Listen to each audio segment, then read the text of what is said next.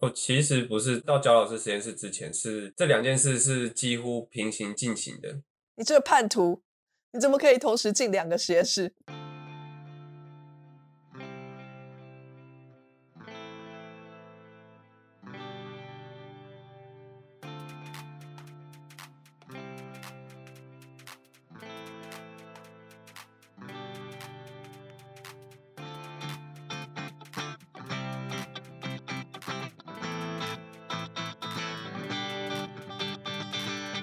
各位听众，大家好，欢迎收听《Sky in the World 再度的播出。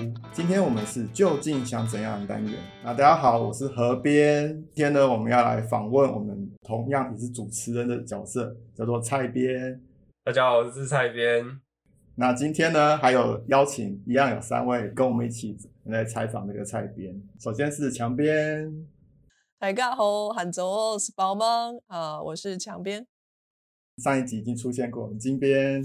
Hello，大家好，我是金边，还有我们的港边。大家好，我係港边。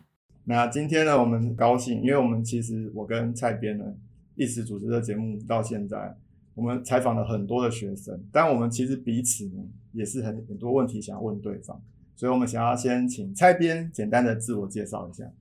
哦，大家好，我是蔡边。本名叫陈正佑，我现在是在中研院的分身所黄国华老师实验室当研究助理。呃，去年从清大毕业，主修是生科，但是我有电机工程的专长。很幸运的，今年有申请到博班，所以八月的时候会去美国念博班。太好了，恭喜蔡编！恭喜蔡编！那很好奇，蔡编到那当时念大学的时候是怎么样选择实验室的呢？蛮有趣的是，我那时候在高中考大学的时候有备审资料，然后上面就写说我想进黄生祥老师跟焦传健老师的实验室，就是任意间这样。然后一开始其实是国中的时候，国中的时候在公司的那个留言追追追看到焦老师的影片，他们那时候去破解好像乌贼会变色的留言吧，然后就焦老师就有介绍乌贼，然后我就觉得蛮有趣的。大一的时候我们需要去打扫生科院。打扫的地方刚好在实验室外面。对，有一天扫地的时候，我就看到学姐进去里面喂乌贼，我就进去里面看了一下，就觉得蛮有趣的。后来就决定要进来这间实验室。那时候你是大一升大二对吧？我有点忘记了。对，大一升大二在那边扫地，然后进去的时候是大二大二的寒假。因为我那时候印象很深刻，那时候真佑不是现在这个造型，他那时候是梳一个武士头。什么是武士头？武士头就是两侧侧是推掉的，然后有绑一个小辫子在后面。现在很流行哎，我今天晚上去吃了日本料理店的老板就是长那样。可能他是因为日本料理店的老板吧。哦，要装武士这样子。那我想打岔一下，为什么要扫地？对啊，为什么要扫地呀？这是你们学校的传统吗？还是只有你们系上这么的刻薄学生呢？哦，那个是那个服务学习啊。服务学习是一定每个学生都一定要做，做两个学期，然后没有学分，但是你就是得做。都是打扫吗？免费卢工。像我第二个服务学习就不是去扫地，我是去参加自然保育社的呃生物调查，就是在学校里面做那个动物有哪些，然后植物有哪些的记录这些的工作。所以有社团开的，也有外面的团体开的。然后也有像那种呃比较无聊的那个戏办开的，就是去扫地。哦，好像那个如果你酒驾，好像在美国，如果你被抓到的话，出就是如果情节不算严重，你可能被吊销驾照，或者是处以你要去做社会服务，或者是你要去，you know，就是帮助一些。呃，流浪汉啊，去煮饭给他们吃啊，或者是要去扶老太太过马路啊，或是 去育育幼院，然后唱歌给小朋友听啊，扮猴子啊之类的这样子的事情。所以，只要进入清大学习，你就要有两个学期要做这样子的社会服务，这样的意思吗？但其实我们学校的选择空间已经比较大了，有些学校就是只有扫地，差不多。的，一年级的话，据我所知都是扫地啦。那我以前植物病理系的话，一年级也是乖乖扫地，然后后来好像升上去之后，因为你有一些专业的，所以我好像有一年是去外面看植物生病的状况，然后去做调查，有点是学以致用的服务。对，OK，替代役。没有啦，就一学期而已，没有那么严重，不是替代役。这文文化冲击，对，因为香港没有，因为我的香港的老师有提过，台湾很特殊，是居然有服务课这种东西。对，没有，我念大学的时候也没有啊。你念大学的时候可能还没有，我也不知道了。哎，可是像国高中也需要有服务学习时数啊。老娘念书的时候，就是在教室里面翘脚打扫，那个是阿姨的事情，好吗？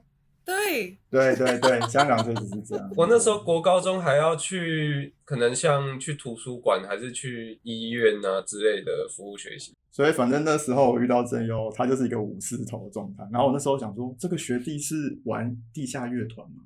还是什么样的来历？很好奇。然后一来就说我们也想要来做个花枝的实验。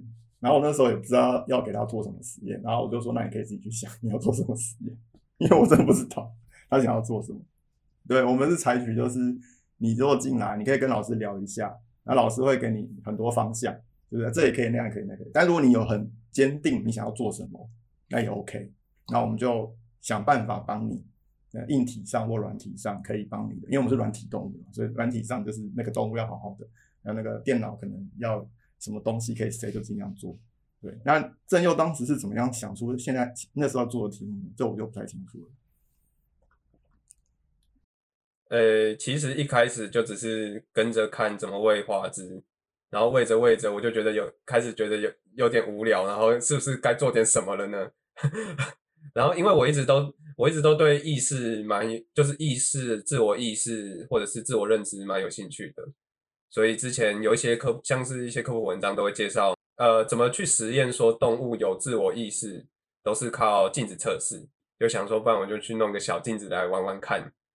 然后玩着玩着，老师就说：“哎，这好像蛮有趣的。”然后就后面就发展成整个大专生的题目。嗯嗯嗯，就是花枝照镜子，然后看他可不可以认出那个人是他自己，那个那只花枝是他自己这样。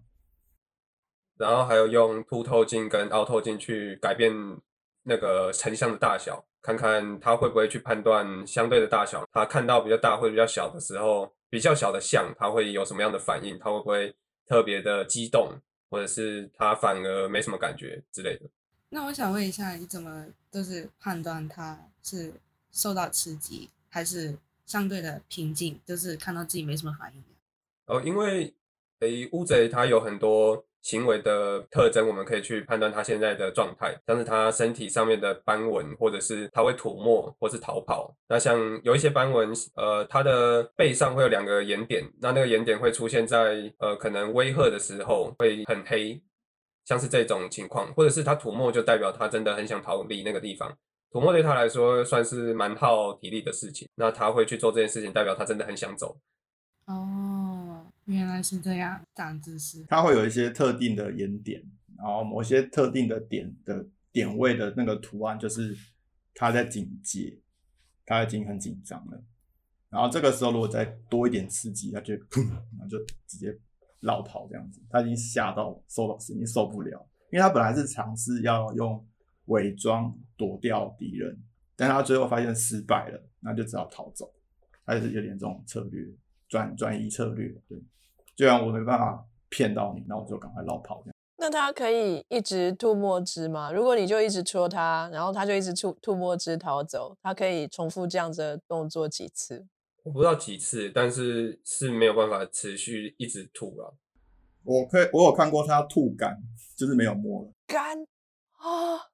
它的墨其实是它的唾液跟它一些东西混在里面，所以它吐到后来就没有颜色，就是透明。哦，我以为你说它吐到 liver 都出来了。没有没有没有，不会不会被吐干，吐内脏，那太可怕了。哦，墨水吐干掉了，这样子。对就没有墨了。对，我这样问是因为那个我们呃之前食物的科学有海边有讲过，那个海参你一直去戳它，它也是会吐东西出来，可是他吐的是白色的东西，白色黏黏的东西，听说是他的肠胃之类的东西。我的珊瑚缸里有一只海参，我可以作证这一点。对啊，然后那个海边说，就你不能戳它太多次，它一天好像只能吐三次还是什么之类的，不然它就要它就真的不能活了的样子，还怎么样忘记了，就是它是有个极限的。这样子应该连续把那些肠胃一直吐出来就活不了了吧？可能吐一个程度内还可以再长回来，吐过头就就 QQ 了这样。我记得没错的话，那个也是一个欺骗敌人的手段，就有点像是啊，我都我被攻击了，然后我给你点好吃的，然后我赶快逃走这样。哦哦，他以为我想吃他那些东西吗？哼，没有，我想吃他的肉。啊，对不起。我记得那时候蔡编的实验好像还加入了除了看镜子以外的一个元素，是吃东西，是不是？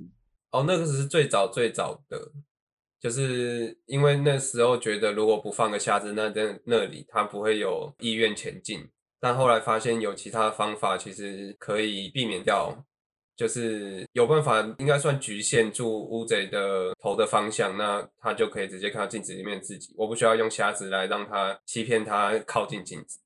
就是其实蔡编他有改过他一次实验设置，让他的题目可以比较容易做。因为我们这个动物行为的研究很重要，就是要如何去设置你的那个实验。如果设置差一点点，也许你那个结果就出不来，或者是你的 control 都没办法做。或者是有时候如果影响的因素太多的话，很难解释到底是哪个变因让你的实验结果长那个样子。对对对对对，你要把它单纯化。那我记得你最后是把花枝卡在一个很小的三角形空间里面，然后就把前它的面前那个板子抽开，然后它前面有一个镜子，要么就是镜子，要么就凸面镜，要么凹面镜，是不是这样做？我记得是这样。对对对对对。然后花枝通常是怎么反应？呃，如果是有成像的话，它通常就会比较有强烈的反应啊，像是我刚才说的眼点或者涂抹。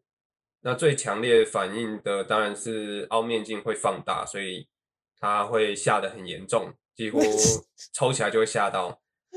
那凸面镜就比较小，成像比较小，就比较没有那么强烈的反应。也有做 control，就是没有镜子，只是放一块板子在那里。啊，很明显的就是没有涂抹，也它也过一段时间它就会沉静下来。哦，所以基本上就是跟成像有关，跟我那个环境实验环境太小没什么关系。所以他有知道那是他自己吗？他不，他不知道，他会以为是别人这样。对，不过你下次如果慢慢抽起来，他会不会有机会觉得那是他自己？诶，其实我好像之前就是离开前有做过一个实验，是我把一只乌贼跟镜子一直养在一，哎。不是跟镜子一起养在一起，就是放在有镜子的地方养。然后喂虾子喂一阵子之后，我发现它好像可以透过镜子去找虾子的位置。就是我如果放虾子在它背后，它会转过去吃。哎，但那只有成功过一次，真的。所以我不确定它到底是真的学会，还是它的侧眼看到了。就假设说真的要很很确定，就需要再多几次实验跟训练了。我只是好像有这么成功过一次。哎，他太厉害了！我现在要看着镜子里面的自己，然后反向的做任何事情，比如说搔头啊，哦，吹头发的时候，我想要要从后脑勺往前面吹，这样子你的头发呢才会顺。然后我右手呢这样是 OK 的，可是我左手无法，我才知道说，哦，我左右脑真的是有差，就是我左手没有办法。这样，我左手只能从前面吹，很蠢哎。至少墙边右手可以办到，我右手也办不太到。从后面吹，哎，就是我会需要校校正一阵子才找得到位置。我可能，嗯，对啊，是是需要时间适应的。我好厉害，他们很聪明。对啊，感觉如果我们再测试一下，搞不好发现他其实会使用镜子，虽然他不知道那个是他自己，但他会使用镜子，也是一个发现。那刚刚提到，就是蔡编其实在来我们实验室之前，也有去黄真祥老师实验室那边一段时间。很好奇那边做的是什么样的研究呢？哦，其实不是到焦老师实验室之前，是这两件事是几乎平行进行的。你这个叛徒，你怎么可以同时进两个实验室？没有，黄振祥老师实验室那时候是因为修了那个未来地球生态学，哦，那个课里面需要做一个专题，他希然后他希望我们可以去找。不是原本实验室的老师做专题，就是有点像你可以去试试看其他物种或者其他的研究方法的那种感觉，所以我就去他的实验室做鸟类相关的专题。哇，鱼与飞鸟就是不能够共存，这是非常好，就是 隔得很远。乌鱼一只是乌鱼，一只是鸟，这样。是是是。所以所以我就这样子。刚好完成了我的备审资料上面的两个目标。那你在那边做什么研究？那时候是做鸟的沟通，我在想鸟有没有可能跟它同伴说这个东西很难吃。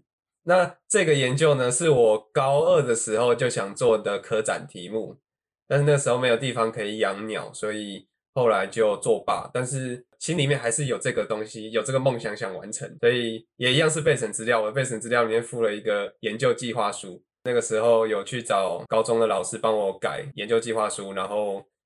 呃，完整的想了一份，我想要让一种饲料变得很苦，然后给一只鸟吃到，然后看它会不会跟其他的鸟说这个饲料很苦，你们不要吃。那这个计划书呢，就是一直延宕到呃之后去黄振祥老师那边做专题的时候，我就拿给他看，然后他说，嗯，看起来很有趣，你也写的就是算蛮完整的，虽然听起来是一个天方夜谭或或者是一个很天真的想法。但是你可以试试看，他愿意用他的经费 support 我。这个实验要怎么进行？我是用十姐妹做研究，那先用两种饲料去看十姐妹对于这两种饲料的偏好，然后选择其中一种去泡会让它变苦的可以吃的溶剂，这样选好吃的还是不好吃的？哎，我那时候是觉得方便，然后想要让它的。训练速度加快，所以我就选比较不好吃的。就是这两种饲料都是它日常生活就会吃到的，所以实际上它虽然有一个它比较没有那么爱吃，但是它平常还是会吃。对，那我就让它变得更难吃，让难吃的饲料更难吃。然后呢，比较不好吃的饲料变得更难吃，然后让其中一只鸟那一笼里面的一只鸟学会这件事情，就是我就一直训练它，训练到它真的不想吃那个饲料为止。然后之后把另外一只鸟，它的同伴放在它的旁边，它们都是在不同的笼子里面，在两个笼子这样。然后把那个其中一种饲料放在那两个笼子的中间，就这样放着。我就是放着啊，他们看得到饲料。然后假设在它这它这段时间可能会传输一些讯息，说假设我中间放那个是难吃的饲料，它就会说那个东西很难吃。然后，如果中间放的是不是难吃的饲料，它就会没有特别表示什么事情。之后，我再把那只已经训练好的鸟移走，再测量那只另外一只没有受过训练的鸟，它现在对于这个食物的喜好程度，这两个食物的喜好程度有没有改变？我放在里面的饲料的量都是固定的，那看它吃掉多少颗，这样。也就是说，其实。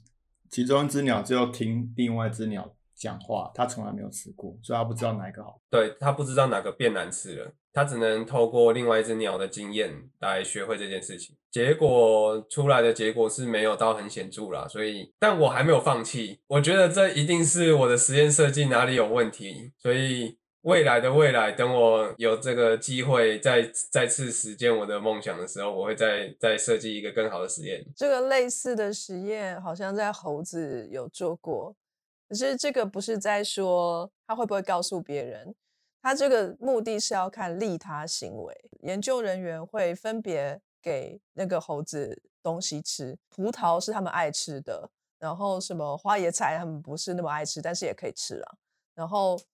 两边有，如果有两只猴子，A 会带着 B 去有葡萄的地方吃，就是他会领着他去说：“哎，这里有好吃的，就是一起吃这样子。”在猴子是群体生活的动物，可能会有这样的事情，但是我不知道十姐妹平常的生活是不是群居，然后再来就是他们的利他行为有扩及到族群之外吗？因为他他们两个本来是住在不同笼子里嘛，对不对？哦，他们本来是住在同一个笼子，是实验前再把它分开的。那你在训练的时候，这个训练的时间有多长啊？呃，开始训练之后，他就他们就都没有住在同一个笼子里。对啊，他们感情可能就没那么好了。我觉得要不要不然的话，就是他们两个住在一起的时候，他们可能有偷偷沟通啊。所以你要你要避免这件事情，所以在训练开始之后，你会把他们隔开嘛？那可能他们感情就会生疏了。然后再来就是。我觉得很有趣的事情是，如果你真希望有一天你可以做出显著的差异哈，不管是他会告诉同伴这个东西不好吃，或是告诉同伴说哪边有好吃的东西，他们是用什么方法去告诉对方的？不一定是声音，也有可能是动作，也有可能是位置。像像蜜蜂就是跳舞嘛，对不对？然后鸟当然沟通有可能最最有可能的，我们第一个想到的是声音。然后我知道也有是有一些研究者是在研究鸟的叫声，他们去录那个鸟的叫声，然后就是去分析说他们什么声音代表什么意义。我觉得这也蛮有趣的。我之前我那时候也有分析它的频谱，但我没有发现什么特别一定会一直出现的声音。所以你你有录那一段，就是他们两个一起，然后难吃的饲料更难吃了之后放中间，然后他们两个之间互动的声音跟动作，你都有录起来。他们看得到对方吗？还是只有听到声音？看得到，都看得到对方。OK。那我想问一下，那个实验结束了以后，呃，如果你再给他就是那个没有那么好吃的饲料，可是不苦的，就是你没有把它泡进去特殊的溶液里面，那他还吃吗？他会吃，而且他其实我那时候试过，他最多只能记两天，就是如果你两天没有让他看到那个饲料，他就会忘记这件事情。对，这也是我觉得我实验会失败的原因之一是。那个饲料就是没有弄到那么难吃，或者是它吃了也不会怎么样。下次弄成辣的哦，鸟鸟吃不到辣了。嗯，要 capsaicin receptor。我那时候高二会想到这个题目，是因为那时候看到科普文章，然后大山雀是可以借由看同伴吃到难吃的食物，然后吐掉的行为，学会那个食物难吃。OK，其实大山雀很聪明呢。你选十姐妹这样对吗？我想说可能有机会啊。你要不要下次弄个乌鸦还是什么之类的，比较聪明的？你先用大山雀类的，因为我搞不到大山雀，就就是搞一个比较简单的。有乌鸦啊，八哥，八哥这么多，八哥应该很聪明。对，八哥应该很好做，嗯，可以试试看。或许是，这或许也是我失败的原因之一啊。他要有那个能力，不然你怎么测试也是没有。鸟那么多种，Covid 的那么聪明，先先做。你要先筛过 IQ 才可以来参加你的实验。嗯 嗯嗯。那时候是就是选群居的鸟而已，就群居的鸟，然后呃，对于它沟通上面，就是他们也会有一些警戒声之类的研究，也有的鸟，然后就是那时候就选哦，然后也是好取得啦。确实啊，师姐妹好买。那黄老师对你的研究有没有什么总评？其实老师还蛮 free 的，就是我想做什么都 OK，然后那个有需要就找他讨论。我是建议先从更聪明的动物下手，然后做出来后再慢慢 shift 到其他动物，这样会比较有信心一点。就说啊，我这一套确实有效，然后我再去验证别的动物。我建议把它弄到拉肚子，就是它。一定要搞到他完全记得这个东西难吃。我一直在想到底要抓到哪个程度啊，但显然我现在的程度是不够的。但也怕就是他们的记忆真是不够久，所以就算他拉肚子，他还是会忘记，这样也不行。我觉得拉肚子应该会多记一天吧，至少。会做这个实验的假说就是，如果呃野外有很多动物有警戒色嘛，如果每一只鸟都一定要吃过一次才知道那个不能吃的话。感觉没什么效率，那你就也要染色喽。那个饲料染点颜色哦，那个饲料的颜色是不一样的，两两种饲料颜色不太一样。所以你把难吃的东西染成好吃的颜色，好吃的东西染成难吃难吃的颜色，这这样会有那个吗？哎，这这个有有试过啊，有人好像试过吧？不然就是同一种饲料，但它本来就是不同颜色的，然后你。再把它调换过来，反正你说有一天会做，我们就等你那一天。不过这已经是设定我未来就是成为 PI 之后，至少变成一个不是助理教授或助理研究员之后，比较不需要承受风险的时候再来做的实验的。对，这个实验不是小朋友做，就是老人做。哎，怎么这样？老少咸宜的实验。这种题目就是好的题目，不是一开始不知天高地厚开始做，就是你已经深思熟虑了才开始做这样子。我也是很希望看到你之后有机会做这个研究，把它做出。这样我们 Sky 就又多了一位 Nature 作者，是 V 编之后。那蔡编后来毕业后到中研院是到哪里哪里那个做研究呢？在分身所的黄国华老师实验室。那其实这件事情也算是平行进行的。你到底要劈腿劈几个啊？花心蔡编。我在那个焦老师实验室还没完全毕业之前，就已经到黄国华老师那边实习，所以我整个大四的时间基本上就是在新竹和中研院这样往返。因为那个时候，哦，因为花枝有他的那个时间嘛，他只有大概半年的时间可以做实验，然后做完实验之后，我就没有花枝可以做，我也只剩下分析数据。那我想说。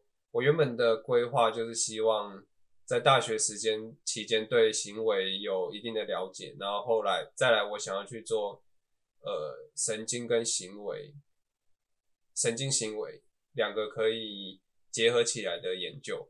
那黄老师这边就是有在做斑马鱼的神经，然后又做他的社会行为、社交行为。那我想就是一个还蛮呃可以。可以做我想做的研究的地方。斑马鱼的社交行为是什么？斑马鱼的社交行为像是它会群游。啊，我们今天才测试了一个实验，是它隔离一阵之后，它如果不群居，它就会变得很有侵略性。然后你把两只放在一起的时候，它们就会扭打在一起。你说两只都是独居，还是一只独居就够了？实验上应该是两只都要是独居，会比较打的比较激烈啊。那 所以我们不能隔离太久，否则这个社社会就会充满暴力之气。我记得老鼠也有类似的情形，老鼠单独养之后再把它放回去，就常常会看到打架。不打不相识，打完之后就变好朋友。老鼠不一定哦，老鼠有时候会有一只会受伤很重。所以鱼的话也会咬到对方，很受重伤这样。呃，严重的话是会重受重伤或者死掉的。嗯，没有在客气的。其实如果你一大群一起养的话，就比较不会有这种状况发生了。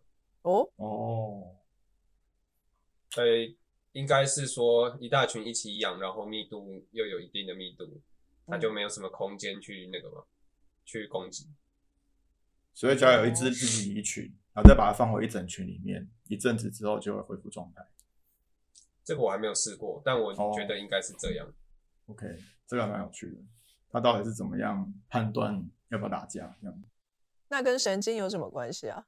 现在就是有一套系统，可以把鱼固定在显微镜镜头下面，可以去在它活动的时候去照它神经元的反应。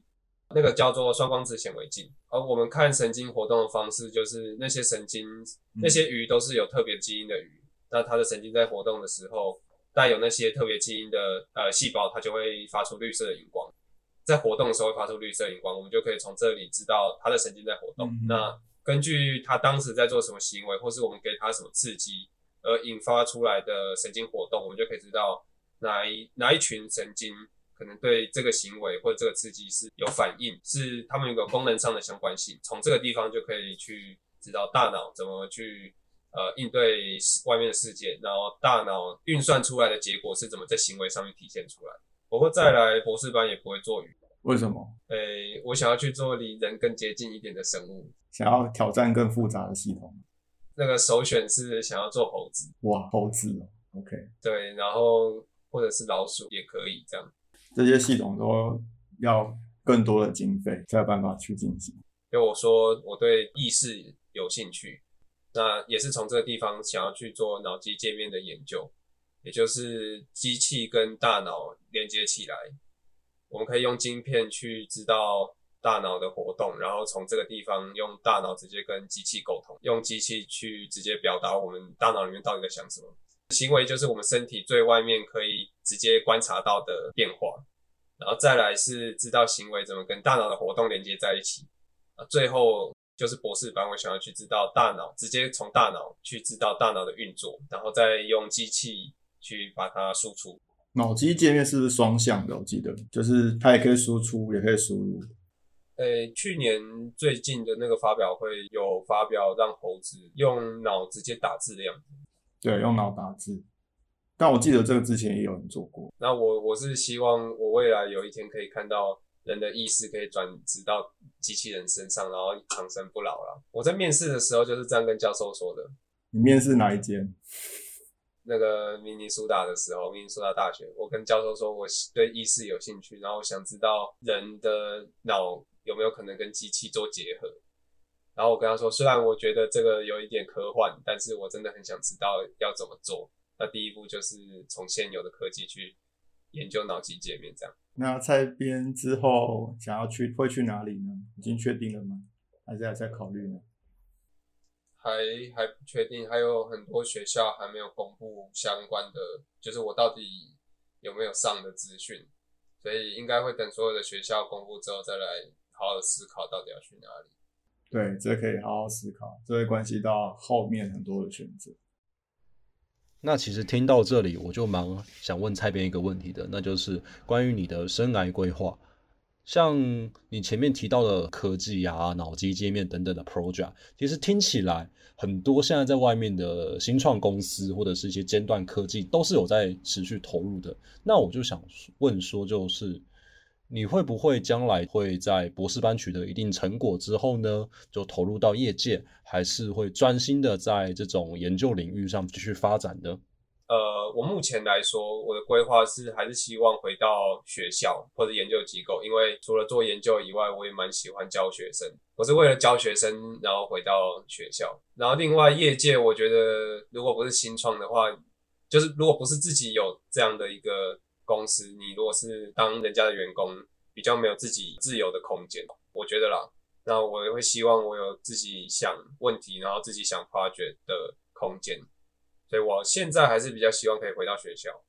那还有一个很重要的问题，我们留到最后，就是我们很好奇，蔡编一开始怎么会想到要来 Sky in the World 呢？其实 Sky in the World 我知道这个团队是暑假在中研院实习的老师沈胜峰老师实验室的时候，因为那时候加他脸书好友，然后他有一天有分享 Sky 的贴文，我才知道这个团队。然后 Sky 有一天分享了 Tyra。就是另外一个台湾人的学术组织，这样分享了另外一个学术组织，他们要在那边演讲的资讯，然后我就有报名。那那个讲题是说要怎么做科普，那我在那个演讲上面后来听一听，就有 Q Q A 时间嘛，我就有问了一些问题，然后也顺便老王卖瓜，把我的粉砖的链接贴给了他们，然后后面墙边就来密我说有没有兴趣来当文字编辑。对，那我觉得呃是一个蛮好的机会，让更多人看到我的文章。因为我平常都只写自己有兴趣的，可能在这里我会接触到更多不同的题材，去练习要怎么去学习其他领域的知识，这样，那就是一个蛮好的机会，所以后来就加入了 Sky 这样。嗯，好久没写了，来一篇吧。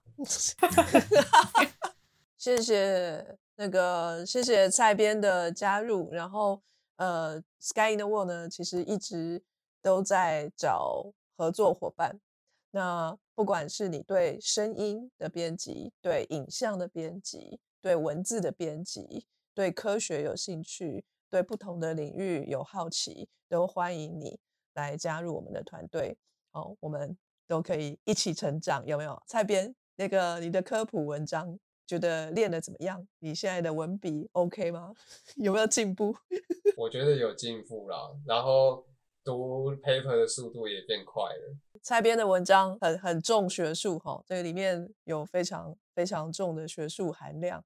每次呢，蒋编拿到这个蔡编的稿子之后，都要加一些有的没的无为不为，这样看起来才会把这个学术稍微稀释一点点。还还在学习啦，但我还在学怎么写故事，所以这次有特别去书展买了一些散文回来跟小说。就是写太多 factual 的东西，不知道怎么写天马行空的东西了吗？对。而且我本来就也不太会写故事，比较会写论说文。我想要稍微改一下这个，应该是说放一点更多的故事性，或是。欢迎在 Sky 上面发表你的轻小说，一天一篇，期待。敲碗敲碗敲碗哦哦好，对，蔡编改变很多哎、我觉得就从第一次见到蔡编，就是在那个 Tyra 演讲里，我就看到一个很有趣的人。我觉得他整个放很开，他一开始就不太讲话，他的个性也是不太讲话的，就是比较沉默的一个人。可是他竟然跟我们说：“我有兴趣想要写科普，可不可以告诉我怎么样可以把科普写好？”我就呃呃嗯，那你要不要来我们这边练习啊？然后我现在跟他讲话，我那个时候跟他讲话都会怕怕的，就觉得说会不会是他不太喜欢我们这个风格啊，就是怎么样的？是因为所以他不太说话。但是后来呢，我们这个究竟想怎样啊？呃，这个 podcast 啊，由这个蔡编来主持，跟河边共同主持，然后一次一次的多练习说话。我们每每周都开会，我们每周都聊天，感情也比较好一点了。对，我觉得，我觉得那个菜边的那个菜味已经没有了，但是可能我我就是这次加入的关系，我不知道，只是就是没有那个菜味，没有，真的没有。煮掉了，嗯赶快啦！现在改名叫右边的啦，右边。右边，不行不行不行，我们再找左边。好，那我们今天非常开心，谢谢蔡编，还有谢谢强编、金编跟港编一起加入我。那希望之后有机会呢，可以再访问蔡编，也许是他在念美国念书的时候，发 Nature 的时候，哦发 Nature 的时候，美国念书太简单了。发 CNS 啊、Cell、Nature、Science 都可以，这三对，个。发发 CNS 的时候，我自己写科普文章，然后我再自己上来访谈一次。对，接受人物专访，没错。好，那就谢谢大家，拜拜。晚安，拜拜。大家晚安。好，大家晚安，谢谢，拜拜。非常感谢各位听众的收听和支持，特别要感谢各位想杯咖啡的朋友，在 First Story 上的 Jean、CCK、明浅以及匿名赞助者。Patreon 上的一圈屋 Newton、Catherine、一帆王、一林湖、青莲雾、Elliot Ferret、Adam Joe、Ernest、Nikki Huang 以及 Howard Su。Sky in the World 在各大 Podcast 平台都能收听得到，Anchor、SoundOn、Spotify、Apple Podcasts、KKBox 都能搜寻到 Sky in the World 的节目。另外，Sky in the World 也会在脸书页面及 Instagram 上分享科学家的八卦、科学新知，还有编辑们的日常给大家。有任何问题及意见，都可以在各大平台上留言，让我们知道。我们将竭尽全力力为您寻找答案。欢迎追踪分享 Sky in the World，让更多人知道有趣的科学哦。